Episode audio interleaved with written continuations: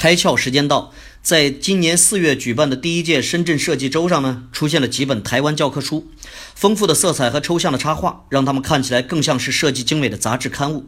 这是陈慕天、林中燕和张博伟三个理工科男生在二零一三年发起的教科书改造计划，涉及到台湾地区的国小一年级、三年级和五年级的国语、数学、社会、自然与生活科技。英语五个科目，目前呢已经有二百多所学校在试用，这就是他们三人推行美感教育的阶段性成果。这是有颜才有值的时代，颜值比以往任何时候都来的重要。而我们台湾省呢，已经有了十分清晰的认知，开始从小孩抓起。一本小小的教科书，既顺应了时代趋势，又成就了企业的社会责任，还让我们的下一代呢具备更高的美学素养。说到底，商业是关于想象力的艺术。今天你开窍了吗？更多节目，请扫描封面二维码。关注公众号“开窍”，和更多小伙伴一起来听故事、开脑洞。